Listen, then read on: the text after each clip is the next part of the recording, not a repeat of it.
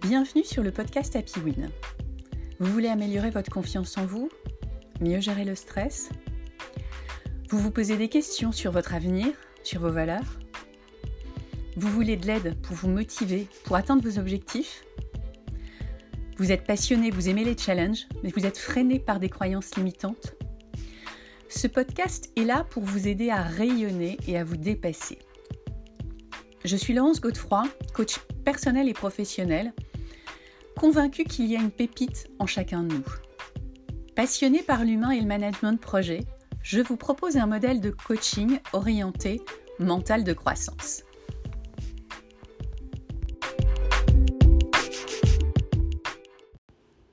Bonjour à tous, j'espère que vous allez bien. Je suis heureuse de vous retrouver pour le 62e épisode d'Happy Win. Aujourd'hui, on va parler de la vie dans une start-up en hyper-croissance. On va parler de tout ce que le monde du travail en start-up nous apporte. Stress, progression, évolution, capacité à s'adapter, épanouissement, engagement. Alors, c'est comment la vie dans une start-up en hypercroissance? Qu'est-ce que ça apporte? Comment gérer la pression? Comment réussir à s'adapter aux changements réguliers? Comment gérer les difficultés? Dans cet épisode, je vous propose une interview de Wissam Zaiter, responsable grand compte chez Doctrine, pour partager tout ça. Allez, c'est parti. Je suis vraiment ravie de te retrouver aujourd'hui pour cette interview. Euh, tout d'abord, comment vas-tu et est-ce que tu pourrais te présenter en quelques mots? Euh, Bonjour Laurence, merci beaucoup de me recevoir, merci de l'invitation. Je vais très bien, merci beaucoup. Alors en quelques mots, donc je suis Wissam, je travaille chez Doctrine qui est une start-up qui est aujourd'hui une plateforme d'information juridique. Et je suis là-bas depuis 4 ans. Et avant ça, euh, j'ai fait des études de droit, j'ai fait des études entre Bordeaux, un peu aux États-Unis, à Paris. Et ensuite, j'ai travaillé euh, en cabinet d'avocat en France et un peu à l'étranger. Ok, donc un super parcours, un, peu d'international, un peu de cabinet euh, d'avocat et doctrine. Donc justement, tu travailles dans une start-up, Doctrine. Est-ce que tu peux nous en dire quelques mots? Alors oui, bien sûr. Doctrine, en fait, c'est une plateforme d'information juridique qui existe depuis 4 ans aujourd'hui, un tout petit peu plus de 4 ans et demi, et qui a pour objectif en fait, de rendre le droit le plus transparent possible et surtout euh, de donner accès aux décisions de justice très facilement à tous les professionnels du droit, donc que ce soit les avocats ou les juristes, ou bien encore euh, même aux institutions. Et donc euh, aujourd'hui, on est une boîte d'un peu plus de 100 personnes euh, que ce soit des commerciaux, des ingénieurs, et on travaille euh, sur toute la France. D'accord, donc rendre le droit plus disponible et notamment les décisions de justice. Ok, super. Exactement. Et alors, euh, c'est comment la vie dans une start-up en hypercroissance Alors, la, vie dans une start-up en hypercroissance, alors sans paraître parfois un peu simple, c'est très intéressant. Mais alors, quelque chose de très intéressant, c'est pas forcément très vendeur dit comme ça. En fait, c'est assez particulier euh, et, je pense qu'il y a plusieurs points à retenir. Déjà, moi, en fait, je suis arrivé chez Doctrine il y a 4 ans. Et en fait, euh, quand je suis arrivé chez Doctrine, c'était une, une jeune pousse, donc en fait, une très jeune startup qui commençait tout juste à se lancer sur le marché. Donc, on a eu un parcours euh, assez classique, mais plutôt qui nous a tout le temps porté réussite, c'est-à-dire qu'on avait fait une première levée de fonds, ensuite on a fait une deuxième levée de fonds, et aujourd'hui on est plutôt sur un rythme de croisière, et comme tu disais, d'hyper-croissance. Et euh, je pense que euh, la, chose à retenir euh, dans une vie, dans une startup en hyper croissance, c'est surtout qu'on est dans une boîte qui change beaucoup, où il y a beaucoup de différentes périodes au sein de, la boîte, au sein de Doctrine. Je pense que moi, en quatre ans, je pense avoir connu peut-être une cinquantaine de boîtes alors que je suis resté dans la même. mais je pense que le plus important, c'est de réussir à s'adapter à tous les changements et de tout le temps être capable, euh, pas seulement de s'adapter au changement de la boîte, mais aussi au changement de position euh, que, en tant que contributeur individuel, on peut avoir au sein de la boîte.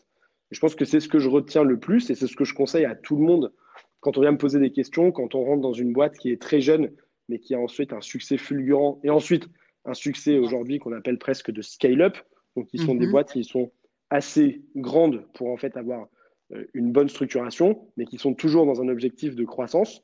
Donc en fait de faire de la croissance de la croissance de manière générale, de mois en mois, je pense que le plus important, et je reviens encore une fois dessus, bah, c'est d'être capable de s'adapter très vite, donc d'être euh, ce qu'on appelle aujourd'hui très agile, euh, mais c'est surtout, euh, je pense, de bien comprendre que le travail qu'on fait aujourd'hui, bah, ce sera sûrement pas le travail qu'on fait demain. D'accord, ok. Donc, effectivement, donc la vie, c'est super intéressant. donc, beaucoup de choses, savoir s'adapter très vite, être agile. Et, et, c'est, voilà, et tu, as parlé de 50, euh, ouais, 50 postes, c'est ça, 50 euh, fonctions que tu as pu connaître euh, durant ces ah quatre années chez Doctrine. ok Bah oui, parce qu'en fait, quand, je suis arrivé, moi, j'ai eu un rôle assez simple. Donc, j'étais le premier commercial chez Doctrine. Et donc, mhm. quand je suis arrivé, ce qu'il fallait faire, il fallait vendre. C'est-à-dire qu'on ne se posait pas 15 000 questions. Il fallait juste voir si le produit qu'on avait envie de mettre en place pour le marché, mhm. eh bien, tout simplement, allait être accepté par le marché. Donc, au tout début, la première chose que j'ai eu à faire, c'était vendre. Donc, c'était presque binaire, c'est-à-dire voir si euh, le produit pouvait marcher. Ensuite, euh, quand on s'est rendu compte qu'il fallait marcher, eh avec à l'époque euh, avec Nicolas qui est le fondateur de Doctrine, bah, il a fallu qu'on recrute une première équipe. Et en fait, moi, j'avais six mois d'expérience dans les pattes. Et juste avant, comme je te disais, j'étais en cabinet d'avocat. Donc rien me prédestinait ni à être commercial, ni à être presque RH ou recruteur d'une équipe en quelques mois. Donc au bout de six mois, il a fallu recruter une équipe. Sauf qu'en fait, quand on recrute une équipe, bah, il ne faut pas juste la recruter, il faut aussi la former, il faut leur passer euh, euh, les bons filons, il faut les former à vendre doctrine, il faut les former à vendre euh, un certain type de marché qui est le marché aujourd'hui du droit ou de l'édition juridique. Et une fois qu'on a recruté la première équipe, bah, il faut gérer les gens, donc il faut presque avoir des postes de management. Et encore une fois, si je fais un peu le retour, et là c'est une introspection, et c'est peut-être pour ça que l'exercice est aussi très intéressant, et je t'en remercie Laurence, c'est qu'en fait, au bout de huit mois, tu te rends compte que tu as été à la fois commercial, qu'au bout de six mois, euh, tu es presque RH, et en fait, euh, trois mois après, tu deviens manager. C'est passionnant. Et du coup, ça me fait intervertir mes questions, mais c'est pas grave. Du coup, comment on fait pour réussir à s'adapter aux changements comme ça? Comment on fait? Enfin voilà, tu nous dis c'est il faut pouvoir s'adapter, mais, mais comment on réussit à s'adapter? Est-ce que tu as des clés? Alors, je pense que euh, la, première chose pour s'adapter, c'est déjà soi-même accepter euh, que la moindre chose n'est jamais acquise. C'est-à-dire que c'est pas parce qu'aujourd'hui euh, tu sais que ce que tu fais marche bien que demain ce sera suffisant euh, pour en fait continuer. Et donc en fait c'est quelque chose qu'on a très mhm. tôt mis dans les valeurs de la boîte parce qu'on est quand même une boîte qui était à essence très tech. On est quand même une boîte qui a été fondée plutôt par des ingénieurs.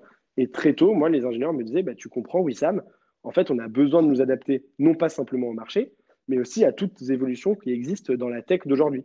Donc, ce n'est pas mhm. parce que tu es diplômé et que tu connais une certaine euh, tech, admettons en 2014, que c'est la même qu'il va y avoir en 2021. Et donc, très tôt, cette essence-là, eh ben, en fait, elle a fait partie de l'essence même de la boîte. C'est d'ailleurs une de nos premières euh, valeurs, qui est de tout le temps challenger euh, le statu quo.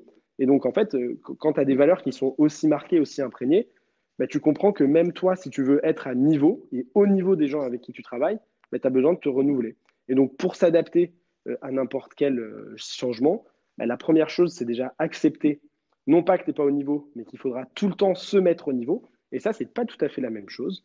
Parce que se mhm. mettre au niveau, c'est plutôt accepter qu'il va falloir se documenter, travailler à côté, mais aussi, et ça pour moi, c'est la deuxième clé, et c'est, je pense, le plus important aujourd'hui, c'est tout simplement échanger avec les gens avec qui tu travailles. Et je me rends compte qu'au bout de quelques années, surtout quand tu vas dans une startup, bah, tu as énormément de différents profils. Il y a des gens qui ont déjà connu l'hypercroissance, il y a des gens à qui c'est le premier job, il y a des gens à qui c'est le cinquième job, il y a des gens qui ont eu 15 000 différents types de positions euh, au sein de plusieurs boîtes, et que la meilleure manière que j'ai pu avoir pour m'adapter aux changements réguliers chez Doctrine, bah, ça a été de me documenter, mais surtout de me référer aux collègues et aux gens qui arrivaient euh, régulièrement chez Doctrine. Et je pense qu'il n'y avait rien de plus salvateur que l'expérience de beaucoup de personnes qu'on a apportées euh, chez Doctrine. Super intéressant. Donc en fait, effectivement, les échanges, utiliser l'intelligence collective. Quoi. Et puis, ce que tu disais, j'ai bien aimé, c'est challenger le statu quo. Donc sans cesse, effectivement. Euh, ok. Du coup, je reviens à une question que je voulais te poser. Comment on gère la pression et les difficultés du quotidien dans une start-up? C'est plutôt une bonne question.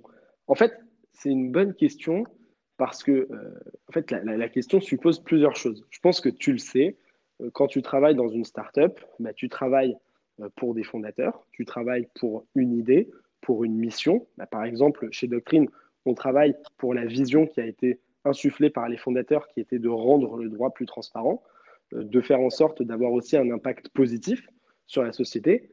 Mais euh, la réalité, c'est que tu travailles avec ces gens-là, mais tu travailles aussi pour des gens qui ont investi dans la boîte. Et ça, c'est quelque chose qui est hyper important dans une startup, c'est qu'au final, euh, les startups existent parce qu'il y a des investisseurs qui croient en un projet et qui investissent beaucoup d'argent. Et ça, c'est quelque chose d'extrêmement important parce que ces personnes qui vont mettre de l'argent dans un projet, eh ben, ils vont plus ou moins t'imposer une cadence. Alors, ce n'est pas forcément euh, quelque chose qui est imposé et qui est marqué euh, au fer rouge, mais c'est quand même une cadence euh, où tu sais que régulièrement, tu es dans un projet qui doit grandir, qui doit vivre et qui doit réussir. Et donc, forcément, quand tu es employé et quand tu es, je pense, plutôt à même de bien comprendre la mission, bah, cette pression, déjà, euh, comme tu dis, il faut, faut la gérer. Parce qu'en fait, très vite, tu te dis, je suis employé, euh, je travaille dans cette boîte, mais en plus, cette boîte, elle a des grandes ambitions. Donc forcément, euh, tout de suite, on se dit, bah, j'ai mon manager, j'ai les fondateurs, et en plus de ça, j'ai les investisseurs qui potentiellement vont regarder tout ce que je peux faire. Donc la pression, c'est même pas comment gérer la pression, je dirais, c'est presque comment gérer les pressions au quotidien dans une startup. Bah, en fait, je pense que la, chose qui est le plus importante et moi qui m'a aidé à gérer régulièrement la pression, alors ça va paraître peut-être tout bête, euh, mais c'est quelque chose qui m'est arrivé assez tard dans ma carrière, parce qu'au final, moi, c'était un peu mon premier vrai job euh, dans une boîte euh, mhm. chez Doctrine. Mais c'est qu'au tout début, tu es tellement investi, tu vois tellement la pression que tu as un peu la, la, tête dans le guidon et que tu ne te rends pas vraiment compte de le recul que tu peux avoir. Et en fait, au bout d'un moment, quand tu arrives à prendre du recul et que tu te rends compte tout bêtement que tu sauves pas des vies, alors ça paraît très bête, mais c'est ce que je me dis tout le temps quand je suis en situation de stress ou en situation de pression. Je me dis, oui, Sam, tu fais un bon job, tu es là depuis euh, longtemps, euh, tu travailles bien, tu sais l'impact que tu peux avoir, mais surtout, tu sauves pas des vies. C'est-à-dire que l'impact que tu as, il est positif. Aujourd'hui, mhm. tu travailles dans une boîte qui a une super valeur, qui a des super valeurs et qui a un super impact. Mais au final, euh, tu ne sauves pas des vies. Donc, comment gérer la pression dans une startup? Bah, Je pense qu'il faut aussi tout le temps remettre bah, à niveau, tout le temps comprendre qu'en fait, ce qu'on fait, c'est aussi pour faire euh, vivre une boîte et avoir un impact positif, mais qu'en fait, on n'est pas non plus en train, euh, bah, tout simplement, de, sauver 15 millions de vies ou quoi que ce soit. Et que l'impact, il sera très positif, mais que ce sera toujours un impact mesuré à l'échelle de l'entreprise. Ok, ok, c'est super intéressant. Effectivement, je, te rejoins sur euh, cette comparaison par rapport à on sauve pas des vies que j'ai aussi déjà utilisé et qui, qui, aide parfois à faire baisser la pression. Euh, qu'est-ce que tu pourrais nous dire Qu'est-ce que pour toi tu as le plus appris chez Doctrine aujourd'hui? Ah, ça, c'est une question que j'aime beaucoup. Je pense de toutes, j'aime beaucoup toutes les questions. Mais celle-ci, c'est une question que j'apprécie particulièrement parce qu'en fait, j'ai la chance, de manière générale, euh, d'intervenir dans différents process de recrutement chez Doctrine. Donc, euh, on est quand même une, boîte qui recrute beaucoup. Et régulièrement, je participe à quelque chose qui s'appelle un entretien valeur, qui est un entretien où on présente les valeurs de la boîte. Mhm. Et donc, en fait, c'est un entretien où on présente les différents sets de valeurs. Et en fait, le but des valeurs de la boîte chez Doctrine, c'est qu'en gros, on souhaite que chaque personne qui rentre chez Doctrine ou je pense euh, peut-être que c'est pareil dans plein d'autres startups, et en fait une compréhension de l'impact qu'il peut avoir au quotidien et surtout de la prise de décision qu'il peut avoir. Et donc en fait, quand je présente les valeurs à tous les candidats, ben, je leur dis que le but qu'on soit euh, employé numéro 1, employé numéro 80, qu'on soit CEO, manager, contributeur individuel, ben, les valeurs, c'est ce qui permet de prendre des décisions à l'instant T. Et donc il y a une valeur, euh, j'arrive après mon point introductif, qui pour moi, en fait, j'ai le plus appris chez Doctrine. Et paradoxalement, qui n'est pas forcément quelque chose qui est purement, on va dire, euh, de l'univers du commercial, mais qui vient plutôt de l'univers très tech. Et donc, en fait, y a, en tech, euh, il y a, une valeur qu'on utilise chez Doctrine et qui, en fait, aujourd'hui, est euh, implémentée quasiment au niveau de, de, de, tout, toute la boîte, qui est release early, release often. Donc, je l'ai dit en anglicisme. Mais en gros, si je traduis, ou plutôt si j'exprime cette pensée, ce serait plutôt de dire le but, c'est de produire assez tôt mhm. et de produire régulièrement. Ou alors, ça peut aussi s'entendre par une idée de dire le but, c'est de faire quelque chose et l'améliorer. Et en fait, c'est ça que j'ai le plus appris chez Doctrine. Euh, c'est quelque chose qui nous a été inspiré euh, du fondateur de LinkedIn qui disait très souvent, si tu mets une fonctionnalité en production dont tu n'as pas honte, c'est qu'il est déjà trop tard. Et en fait, chez Doctrine, on n'a jamais eu peur de très tôt essayer des choses et de pas et de surtout de ne pas les jeter à la poubelle, mais tout le temps de revenir dessus. C'est-à-dire de se dire on est capable d'essayer quelque chose et surtout quand cette chose on l'a essayé, on est capable de la documenter, de comprendre l'impact que ça a pu avoir et demain, peut-être dans un mois ou deux après avoir porté un projet, mais de revenir sur ce projet numéro un et de l'améliorer, de comprendre l'impact que ça pu avoir, de comprendre l'impact que ça peut avoir demain. Et ça, c'est réellement la chose que j'ai le plus appris chez Doctrine, c'est-à-dire de tout le temps être capable de mesurer l'impact de quelque chose. Euh, et comme je dis très souvent, parfois de réfléchir un peu à deux, trois bandes. D'accord. Ok, c'est super intéressant. Et effectivement, moi, je me souviens pour être venu euh, vous voir dans les locaux, d'avoir vu ce, sigle RERO, là, Release Early, Release Often, qui m'avait, euh, qui m'avait marqué, effectivement, qui rejoint un peu l'amélioration continue. Donc, c'est vraiment intéressant. est-ce que tu aurais une anecdote à nous partager? Alors, je, pense que d'habitude, je ne suis pas quelqu'un qui a ma langue dans la poche, donc j'en aurais beaucoup euh, à partager. Puis je suis quand même euh, le dernier qui aime ne pas parler. Euh, mais mais, mais non, pour peut-être parler d'une anecdote, parce qu'en fait, on est, on est là pendant qu'on se parle. Nous, nous sommes sur une fin de semaine. Et donc, je suis en train de préparer la doc radio. Donc, ça, c'est un, petit plaisir que, que je partage. en fait, tous les vendredis à 17h, chez Doctrine, on a un moment euh, important pour toute l'équipe qui s'appelle la Doc Radio. Donc, c'est un peu une radio que j'anime. Alors, aujourd'hui, on, on l'anime en télétravail hein, avec euh, les différents outils. Et on, je fais intervenir des personnes euh, de la boîte, on célèbre les petites victoires. Et c'est aussi une manière de, de finir la semaine avec tout le monde, en général sur un ton assez humoristique. Voilà, donc ça dépend des différentes animations. Donc on peut dire que c'est un peu mon one-man show euh, de chaque semaine qui a lieu le vendredi à 17h chez Doctrine. C'est sympa, c'est très intéressant. Et pour finir, qu'est-ce qu'on peut te souhaiter pour 2021 Ah ben ça c'est... Je pense que c'est qu'est-ce qu'on pourrait souhaiter au monde entier, mais... Euh, oui. Bon, je, pense que de la réussite et, de la santé, je vais rester assez bref, mais je pense que hmm. si on a les deux cette année, c'est déjà un beau début. Ok, bon, écoute, en tout cas, je te remercie beaucoup, Wissam, parce que c'était super riche et super intéressant. Et donc, je te remercie beaucoup pour, cette interview. Ben, merci à toi. merci, au revoir, Wissam. Au revoir. Je remercie encore Wissam de nous avoir partagé son expérience dans une start-up en hypercroissance. En synthèse et en conclusion, il nous a souligné l'importance de savoir s'adapter aux changements pour ajuster sa contribution et être capable de se réinventer. Accepter que la moindre chose n'est jamais acquise. Être capable de s'adapter au marché et à la tech. Challenger le statu quo. Accepter qu'il faudra tout le temps se remettre à niveau, se documenter et s'appuyer sur ses collègues. Et aussi l'importance de l'agilité et de l'intelligence collective pour progresser, performer et grandir. Je vais vous laisser avec une clé importante qui nous a partagée pour gérer la pression on ne sauve pas des vies. Allez, go, go, go. Je vous souhaite de délivrer tôt et de délivrer souvent pour plus de performance. Vous savez, le héros de doctrine, le release early, release often.